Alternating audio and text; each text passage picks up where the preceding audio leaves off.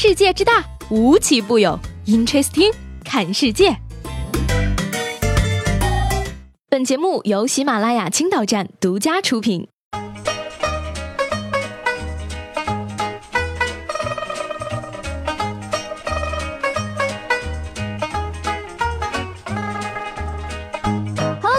欢迎收听本期的 Interesting，我是西贝。最近每次跟我妈电话聊天的时候，都会被催婚、催相亲，可怜天下父母心。可是妈妈，你难道不知道我也很想找对象吗？没有人愿意娶我，我也很委屈的呀。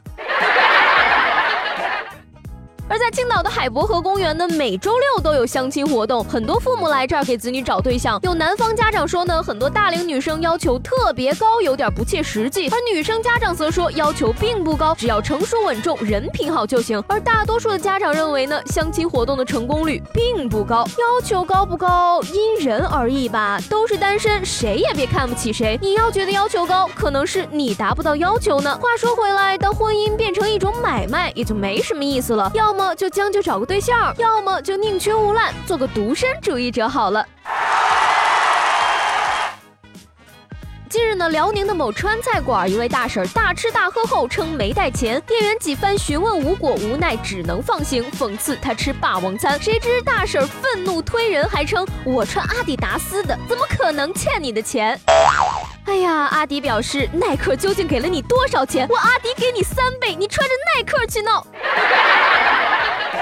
你穿阿迪怎么了？我手里八块钱的拖鞋也不是闹着玩的呀！这么多年的饭钱，感觉都白给了呢。本来能免费吃多少顿饭呀？而听到大婶说要把他领回家去，店员小伙子吓得连钱都不要了。想必这就是爱情的力量吧。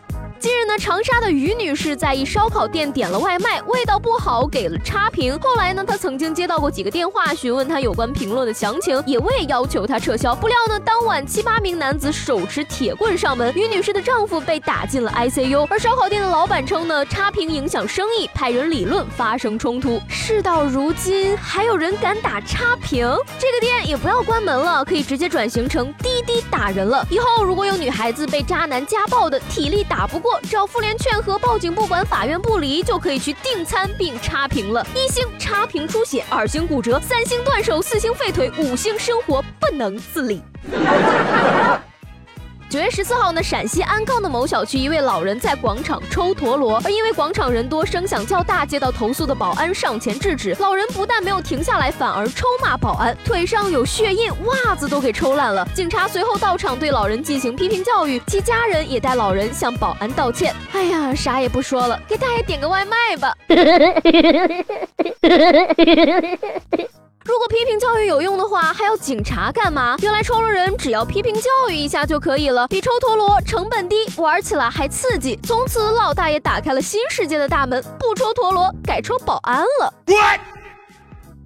近日呢，某女网友发微博称啊，说自己看电影的时候，一名女子不仅手机没调静音，还不停的接电话发语音消息，自己善意提醒她，并不奏效。而散场后，两人发生口角，自己被打，而且还被推到了下一排。反了反了，明明自己没素质还打人，这种人是怎么活到现在的？看电影的时候最嫌弃别人发出声响，影院难道不会想想办法解决这些没有素质的人吗？个人习性不一样，很容易发生矛盾。目前呢，南京大学就在解决。这个问题，近日呢，南京大学针对部分新生推出生活习惯普查，根据大数据分析，按生活习惯、卫生特点、学习特点等来分配学号、安排宿舍，夜猫子和早起鸟再也不用担心被打扰了。这个办法很棒呀，互不打扰，减少了多少矛盾？除了作息时间，打呼的放在一起，不打呼的放在一起，也很有必要吧。大学人性化，小学也在做改变。近日呢，浙江金华金东区实验小学发公约，倡导家长不参与作业检查，认真批改作业是老师的基本职责。我们希望学生拥有这样的认识：检查作业是自己的事，不是妈妈的事。取消家长为孩子家庭作业签字的要求。小学生表示啊，要是考试卷儿也不用家长签字，那就更好了。不过呢，对于这个公约，有网友表示赞同，认为检查作业不是家长的责任；也有网友觉得说，家长不签字对孩子没有约束力，家长应该检查写没写，老师来检查，对不对？亲爱的朋友们，你们觉得这条公约到底有没有道理呢？